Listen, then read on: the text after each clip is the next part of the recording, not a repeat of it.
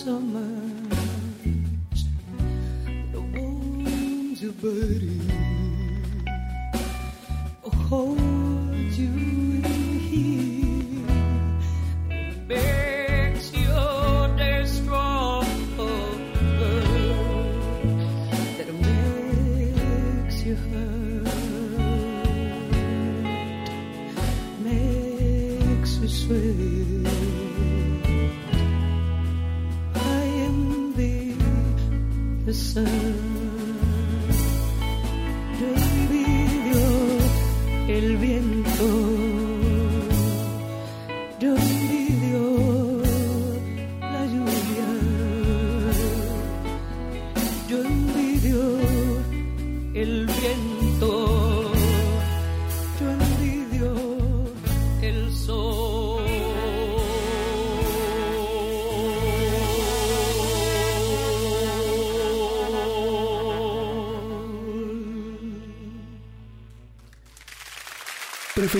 hacerlo. Zona libre de gente que habla en tercera persona.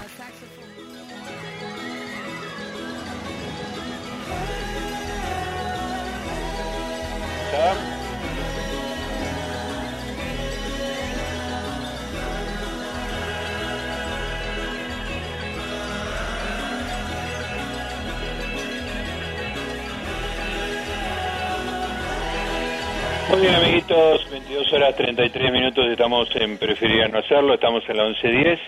Hoy, como todos los miércoles, estamos haciendo nuestro día temático, elegimos una palabra y alrededor de esa palabra tenemos todas las canciones, las conversaciones con Arielito, todos los audios y una entrevista especializada. La palabra de hoy es viento y le dije a Mechi, consigamos alguna de esas personas que cazan tormenta. Yo me acordaba de la película Twister, por supuesto, pero yo sabía que era algo que, que efectivamente sucede, que hay gente que estudia. A mí los meteorólogos me encantan, me parece una disciplina fascinante y que tiene una cantidad de variables, es como más, más compleja que la biología, más variables, más difíciles de, estudiar. Para mí son pobres, la gente les, les reprocha que no siempre aciertan y para mí tiene un nivel de acierto extraordinario. Como hablábamos con, con nuestra amiga Cindy Fernández más de una vez acá en Prefería no hacerlo. Y ahora vamos a hablar con Paola Salio, profesora del Departamento de Ciencias de la Atmósfera y los Océanos de la UBA, es investigadora del CONICET, según dice acá la producción, se autodefine como fanática de las tormentas, Patagonia, las montañas y las aves. Vamos a ver si es verdad.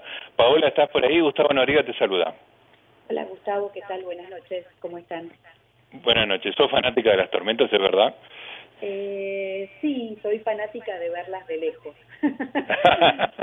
pero salís a buscarlas, pero las estudiás. Sí, sí, sí, trabajamos en la universidad con todo el equipo de gente que, tenemos, la verdad que son chicos, súper entusiastas, y, bueno, y hace dos años tuvimos la, la oportunidad de medirlas intensamente en una campaña de observación. Contame qué es ese proyecto. Me llamó mucho la atención que se llame Relámpago y que en realidad sea un acrónimo de palabras en inglés. Es como una combinación muy muy graciosa esa. Contame un poco qué es Relámpago. Sí, fue, eh, bueno, es, ¿no? No, ya, no fue porque ya lo hicimos, pero los datos todavía están para proces estamos procesando, estamos trabajando con ellos. Relámpago nació en el año 2012 estábamos en, el sur de Brasil, en una ciudad que se llama Santa María, en una campaña de observación eh, con un investigador de Estados Unidos que se llama Steve Nesbitt, que es un gran amigo, y mm, estábamos ahí y claro, todas las tormentas que llegaban ahí al sur de Brasil eran interesantes, estaban buenas de, estudiar, pero la acción estaba sobre las sierras de Córdoba eh, y el centro de la Argentina. Entonces, eh, bueno. interrumpirte un segundo porque vos tiraste muy, muy de costado, muy casualmente, la idea de que una tormenta puede ser interesante y que en realidad otra tormenta, otro lugar de la Tierra tiene tormentas más interesantes. ¿Qué es una tormenta interesante? ¿Qué características tiene? En realidad, digamos, eh, lo que a través de los satélites pudimos ver que en distintas regiones del mundo eh, se daban tormentas extremas y por eso de algún modo las llamamos así, como con, un cierto punto de interés. En Argentina, eh, particularmente la región central de Argentina, o sea, el norte de Santa Fe, norte y centro de Santa Fe, la zona de la provincia de Córdoba, y y diríamos que también eh, Chaco, eh, tienen tormentas que son muy altas. Eh, ¿Qué quiero decir con muy altas? la troposfera, que es donde ocurren los fenómenos meteorológicos, tiene una altura más o menos de 12 kilómetros, ¿no? Por encima del suelo.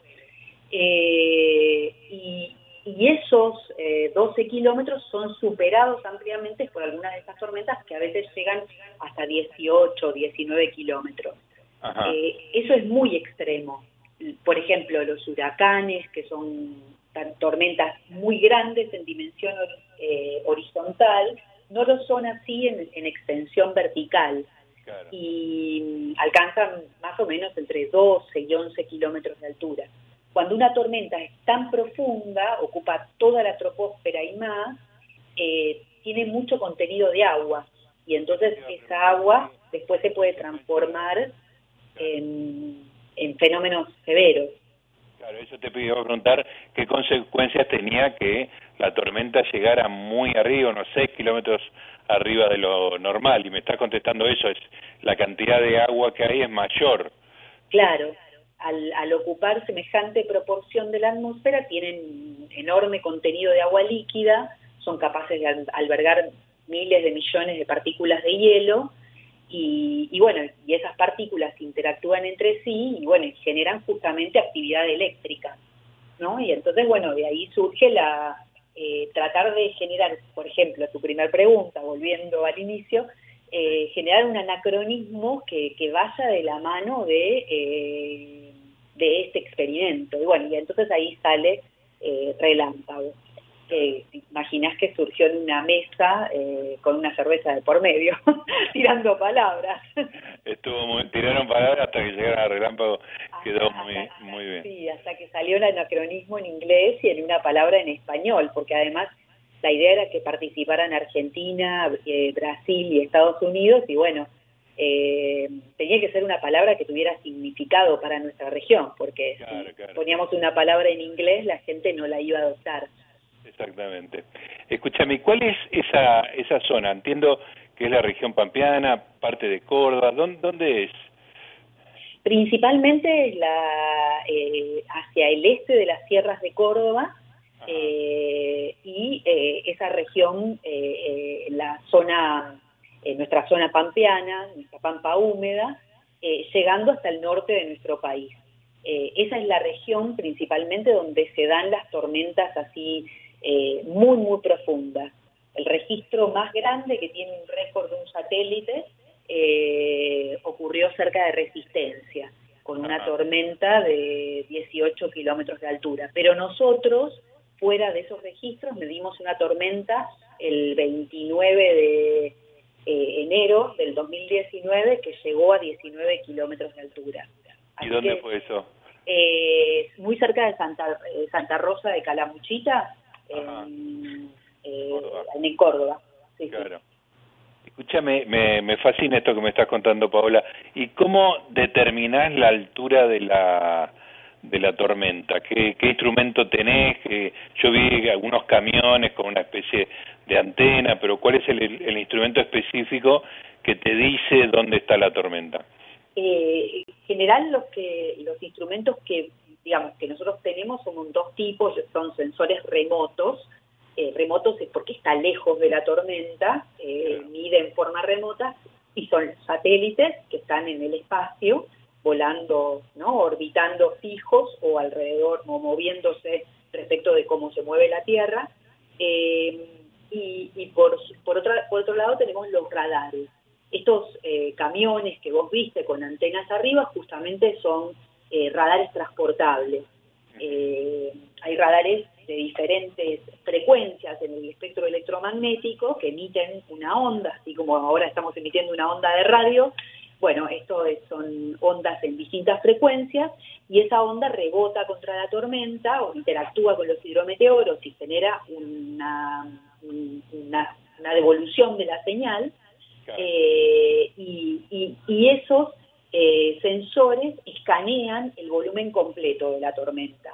Entonces, eh, uno podría, a través de estos datos, obtener la altura de la tormenta. Y justamente el, me, da curiosidad esto, Paola, discúlpame si las preguntas son ingenuas, pero pues, las respuestas suelen ser no ingenuas. Eh, vos tenés, cuando, cuando recibís, digamos, el rebote, ¿tenés un perfil de la, además de la altura, un perfil, digamos, tenés un dibujo en tres dimensiones o por lo menos en dos dimensiones de la tormenta? Sí, depende de cómo escanees, eh, podés tener un perfil en tres dimensiones eh, cada pulso tiene asignado un tiempo, pero si uno toma, hace que el radar gire muy rápido, eh, ese tiempo es muy chiquitito y entonces, bueno, en la escala de la tormenta uno puede pensar que es como una foto, como una radiografía, ¿no? Eh, entonces, bueno, al igual que, que una tomografía, digamos, eh, que está emitiendo rayos X, bueno, nosotros eh, emitimos en frecuencia de la banda C, S, X, distintas frecuencias, y, vamos escaneando así la tormenta y podemos obtener un volumen, que es lo, que usamos para estudiar. Eh, lo que tienen los satélites, a diferencia, es que solo ven la parte de arriba de la tormenta. podemos hacer apreciaciones también en función de distintas frecuencias que uno está midiendo, eh, de la energía que sale de la superficie de la Tierra y de las nubes, eh, pero siempre estamos viendo la parte superior. Eh, entonces, los radares son súper útiles. El problema de las tormentas, Argentina tiene una red de radares meteorológicos que se llama SINARAM, el Sistema Nacional de Radares Meteorológicos, en diversas ciudades, eh, pero el problema es que las tormentas ocurren, si bien hay lugares donde ocurren frecuentemente, y por eso Relámpagos se elige ir a Córdoba, porque ahí las tormentas son más frecuentes, la realidad es que son bastante impredecibles, eh, por decirlo coloquialmente, ocurren medio donde se les da la gana. Entonces, estos camiones son buenísimos porque uno con un buen pronóstico se puede acercar mucho a las tormentas. Y entonces así poder hacer esto que vos preguntabas, es escanearla en tres dimensiones mucho mejor. ¿Y, qué, nivel de, desplazamiento tiene un, uno de estos camiones? Quiero decir, de repente detectás que hay una tormenta interesante, como decís vos, este, no sé, a 10 kilómetros, 100 kilómetros, 300 metros, no sé cómo, cómo son esas distancias. Eh, nosotros eh, durante Relámpago estuvimos en eh, Villa Carlos Paz. El centro de operaciones estuvo en Villa Carlos Paz y en general, nos, digamos, uno de los días con un pronóstico a 24 horas, nos desplazamos hasta Mendoza, ah, así que a San Rafael, para ser más preciso, que es más lejos aún que la ciudad de Mendoza. Pero requerimos un pronóstico de varios días, ¿no? Eh, si no, el camión eh, lo que hace es desplazarse aproximadamente 200 kilómetros son camiones, entonces se desplazan a una velocidad eh, eh, no muy alta, entonces eh, van a 80, 90 kilómetros por hora como máximo, y después requieren una hora más de, instalación para ah, que el equipo se, instala. No es que uno va siguiendo la tormenta con el camión en movimiento, eso no se hace. Uno instala el equipo, se queda en un lugar y, espera que la tormenta pase. Por eso es tan importante tener un muy buen pronóstico meteorológico. Claro.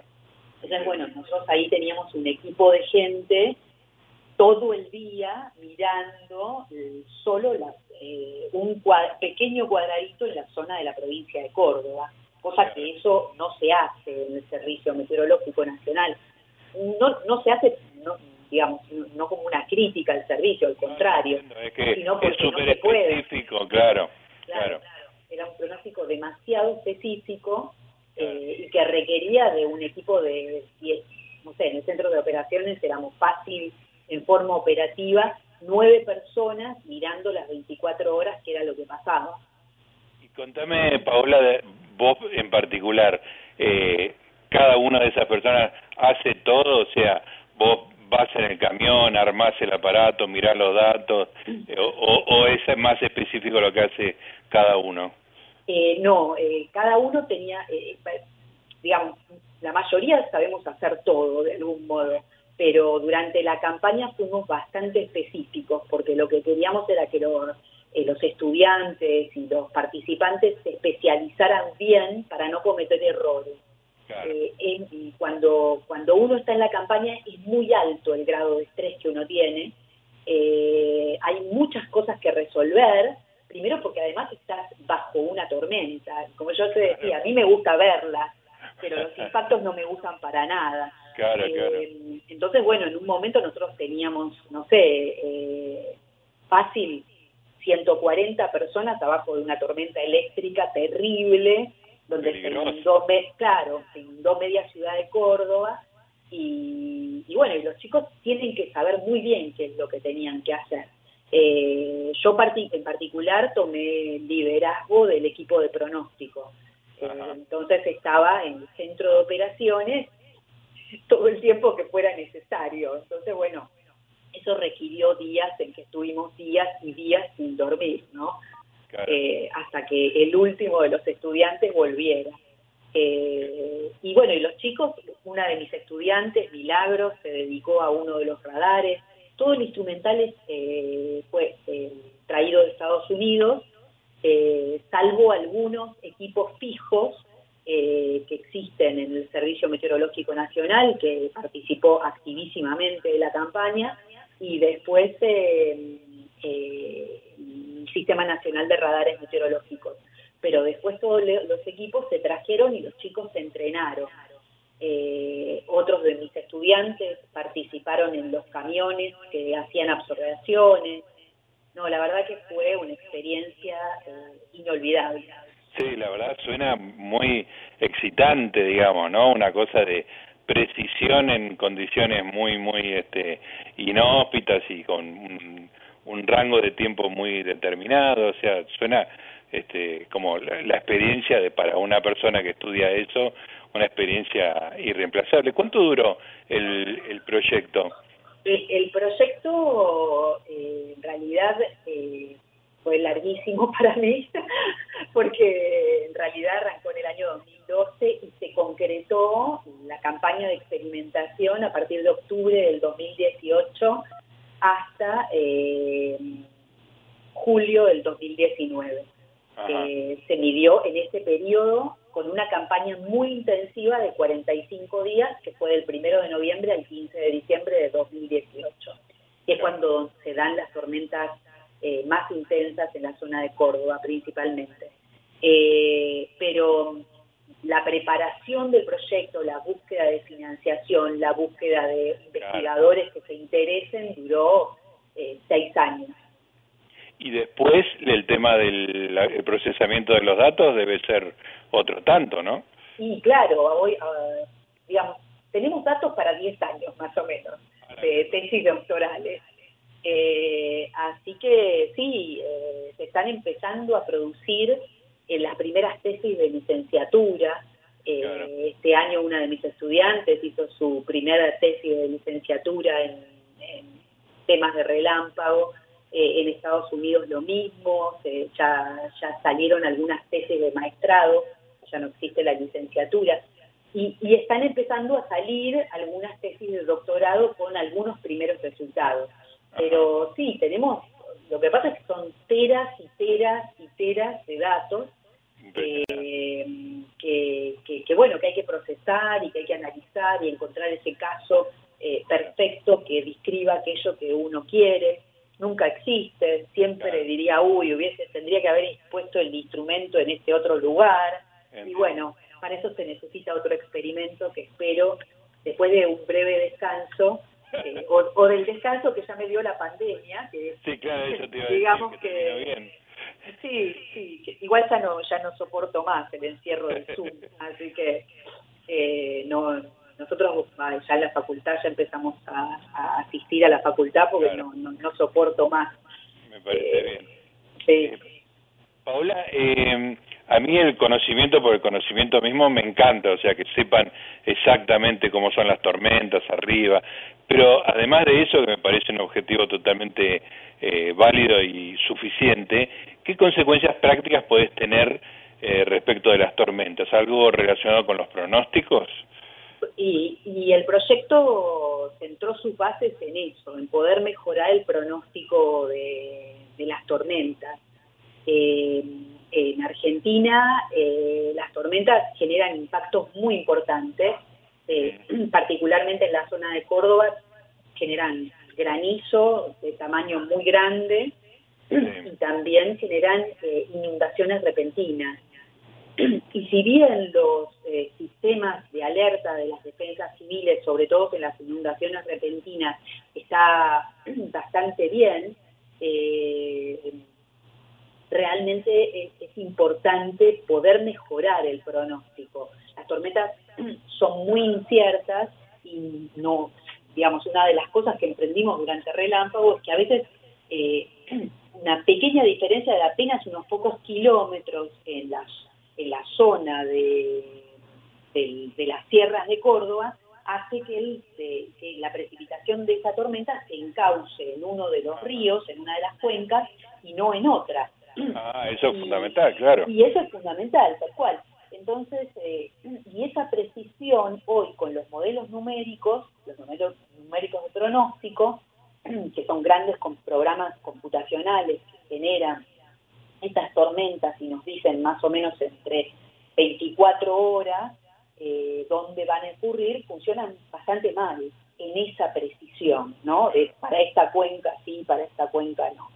Eh, entonces, bueno, lo que, digamos, estas tormentas han sido muy poco medidas. El radar en Córdoba, el Sistema Nacional de Radares Meteorológicos, se instaló en el año 2018. Eh, entonces, necesitamos datos, necesitamos conocerlas mejor para poder pronosticarlas mejor. Eh, como, todos, si uno no, digamos, como sin ir más lejos, ¿no? Como el coronavirus.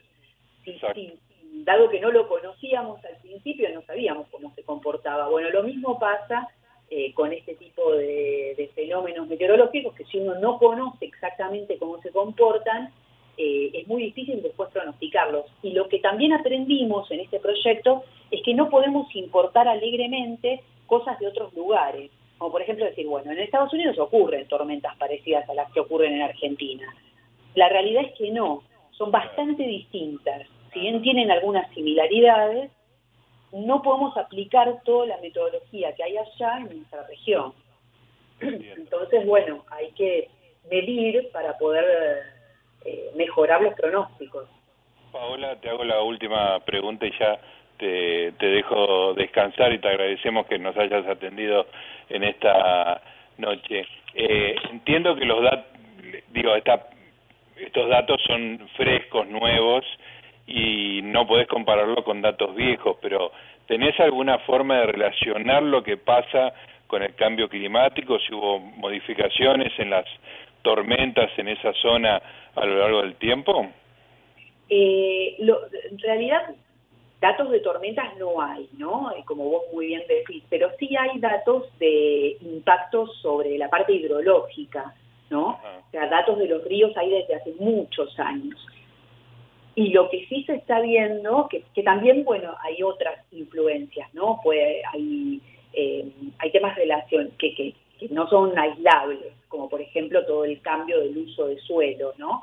pero sí lo que se está viendo es como una mayor recurrencia en los periodos de inundación eh, de algunas regiones en las zonas de Córdoba. Eh, y bueno, y eso puede estar relacionado con las frecuencias de las tormentas. Todos los estudios de cambio climático dan la pauta de que los eventos extremos, como este tipo de tormentas que son más muy extremas, van a ser más frecuentes. digamos, es necesario igual en nuestra región mejorar los modelos numéricos con los que se hacen estos estudios eh, y relámpago se puede usar para validar estos datos, ¿no? Eh, entonces, desde ese punto de vista, ese puede ser un aporte que el experimento puede hacer. Eh, pero, digamos, hay evidencias de que las tormentas están siendo más frecuentes. No digo que más intensas, pero sí más frecuentes. Entonces, bueno, eso es un punto a, de llamado de atención, ¿no? Absolutamente. Paola, espectacular. La verdad que me sacaste un montón de dudas y me generó un, interés enorme por lo que hacen ustedes y te felicito. Bueno, gracias. Gracias por el interés y bueno, espero que podemos charlar pronto en otro momento. Seguramente porque me encanta el tema y, y seguramente te vamos a consultar. Te mandamos un beso, Paola. Un gusto. Buenas noches.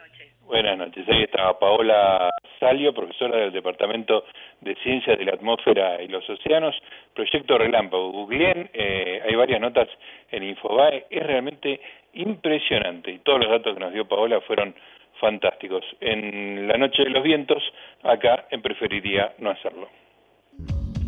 Hola, buenas noches, ¿cómo les va? Soy Sol Yadó. Mi nombre es Nuria y junto a Yamila Conti las tres hacemos cada domingo Muy de Minas. Un ratito antes de la medianoche, en un encuentro de café, una aquelarre de domingo. Es un mate o un vino, es esa amiga completándote la frase. Es el dolor de panza de tanto reír y el abrazo justo después de llorar. Todo eso y mucho más es Muy de Minas. Te invitamos a acompañarnos cada domingo, minutos antes de la medianoche en Radio Ciudad. Espacio cedido por la Dirección Nacional Electoral. Para que la seguridad y la tranquilidad vuelvan a las calles de la provincia. Diego Santilli, Graciela Ocaña, Facundo Manes, candidatos a diputados nacionales por la provincia de Buenos Aires. Lista 506, juntos. Espacio cedido por la Dirección Nacional Electoral. Sí a fabricar acá. Sí a vivir tu identidad como se te cante. Sí a bajar la inflación y a recuperar el trabajo. Sí a volver a la cancha. Sí a sentirme más segura. Sí, re. Victoria Tolosa Paz, Daniel Goyán, candidatos a diputados nacionales por la provincia de Buenos Aires. Frente de todos, lista 507. Conectate con la ciencia jugando y aprendiendo en familia. El Planetario tiene propuestas para todas las edades, que van desde actividades para armar y colorear hasta podcast de entrevistas y curiosidades astronómicas. Ingresa a las redes del Planetario en Instagram, Facebook, Twitter y Spotify o a www.planetario.buenosaires.gov.ar y descubrí el universo desde casa. En el 2021 seguimos viviendo una situación epidemiológica que requiere mantener todos los cuidados. El COVID sigue entre nosotros y resulta fundamental el compromiso de cada uno con el cumplimiento de los protocolos. Es de vital importancia que nos sigamos cuidando como hasta ahora. Si fuiste contacto estrecho de un caso positivo de COVID, es importante que te aísles 7 días desde el día en que tuviste el contacto y que luego vayas a un dispositivo detectar o unidad febril para hacerte un test. Como sociedad, somos un pilar fundamental en la prevención de los contagios. Y por eso es de vital importancia que no nos relajemos con los cuidados. Más información en www.buenosaires.gov.ar barra coronavirus barra contacto estrecho. Espacio cedido por la Dirección Nacional Electoral. Para formar un equipo en donde cada uno aporta lo mejor de su experiencia. Diego Santilli, Graciela Ocaña, Facundo Manes, candidatos a diputados nacionales por la provincia de Buenos Aires. Lista 506, juntos. Amplitud modulada 1110. LS1, Radio de la Ciudad. La 1110, la radio de Buenos Aires. Para saber qué pasa y para saber qué hacer, necesitas estar informado. Noticias en la 1110 y la 2x4, FM 92.7. Las radios públicas de la ciudad de Buenos Aires, acercándote al mundo. Es la hora 23 en todo el país. La temperatura en Buenos Aires es de 24 grados 6 décimas.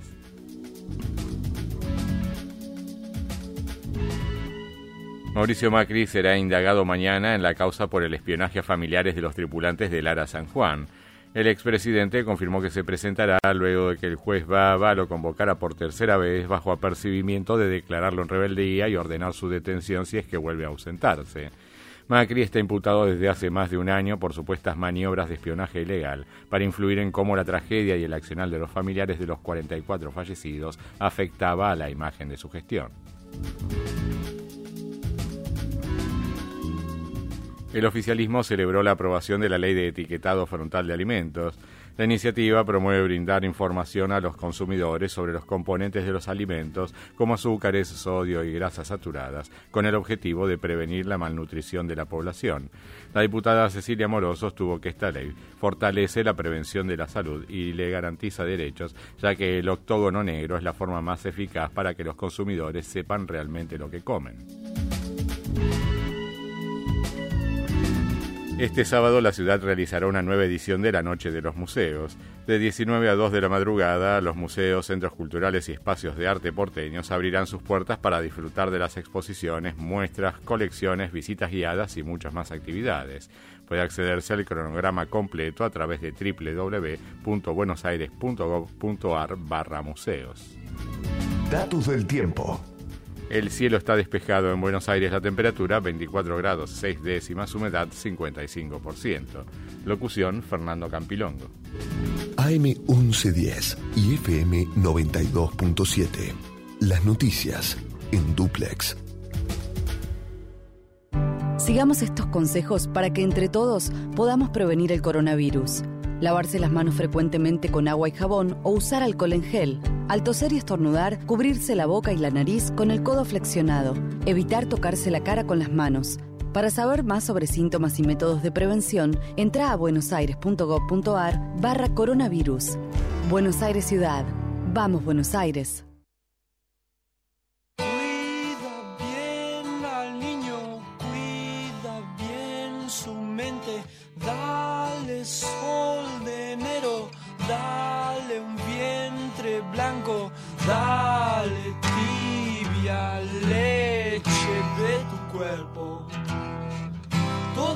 Las hojas son del viento, ya que las mueve hasta en la muerte. Todas las hojas son del viento, menos la luz del sol, menos la luz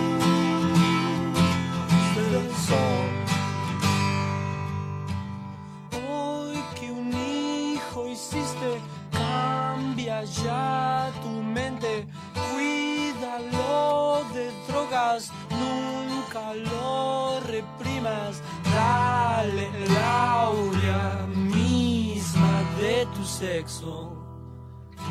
Todas las hojas son del viento, ya que las mueve hasta la muerte. Todas las hojas son del viento, menos la luz del sol, menos la luz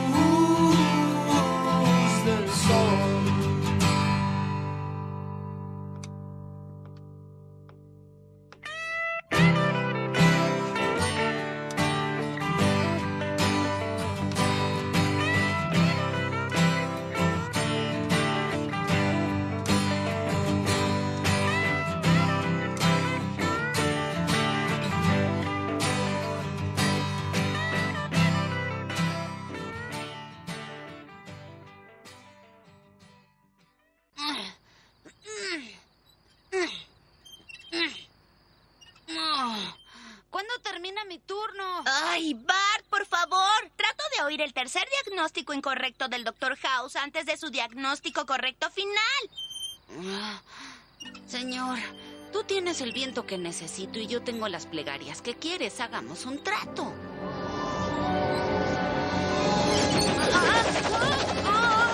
Los climatólogos preocupados reportan ráfagas de viento de hasta 100 kilos. Ahora operamos con viento. Homero, tal vez sea demasiada electricidad. Ay, nada es adecuado para ti. Ay, ¿por qué nuestra casa nunca brilla tanto? Nada es adecuado para ti. Preferiría no hacerlo. Zona libre de cerveza artesanal.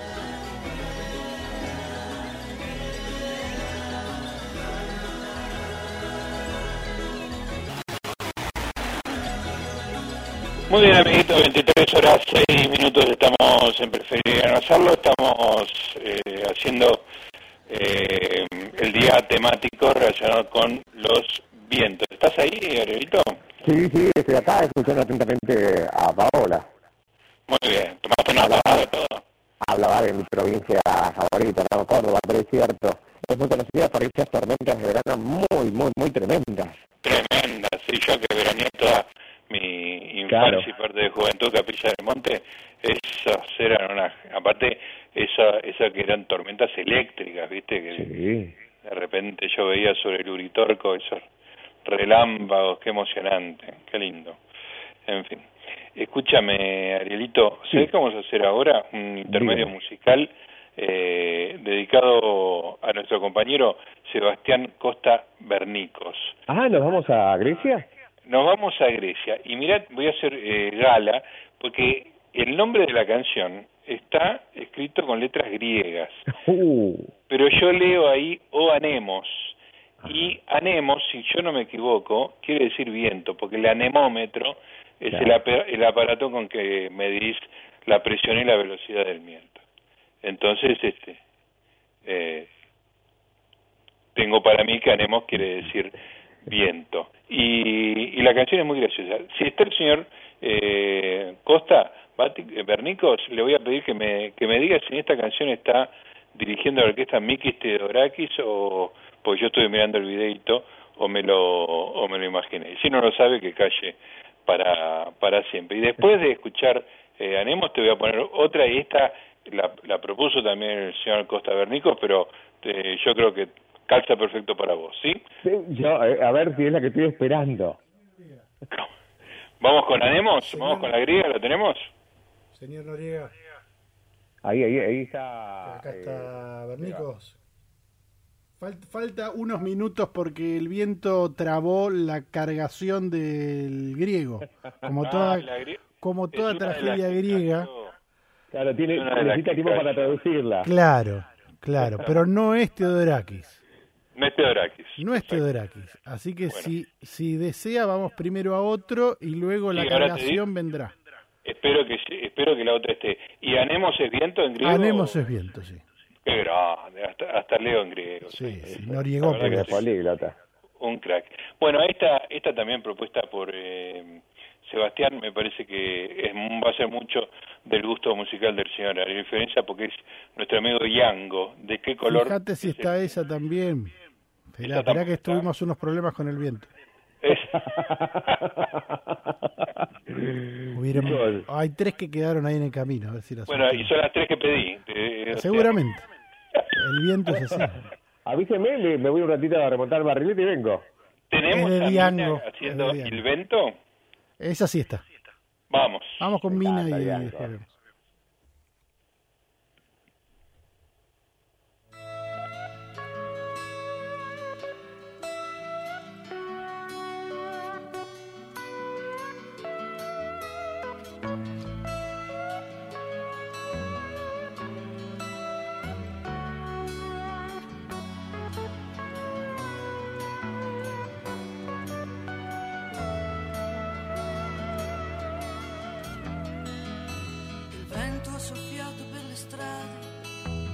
campana del paese ha suonato, mentre un vecchio camminando sull'asfalto rincorre il suo passato e la notte così grave e tenebrosa tira in sé tutto quel che mi circonda. La montagna così piena e così vuota sembra voglia chiamarmi a sé.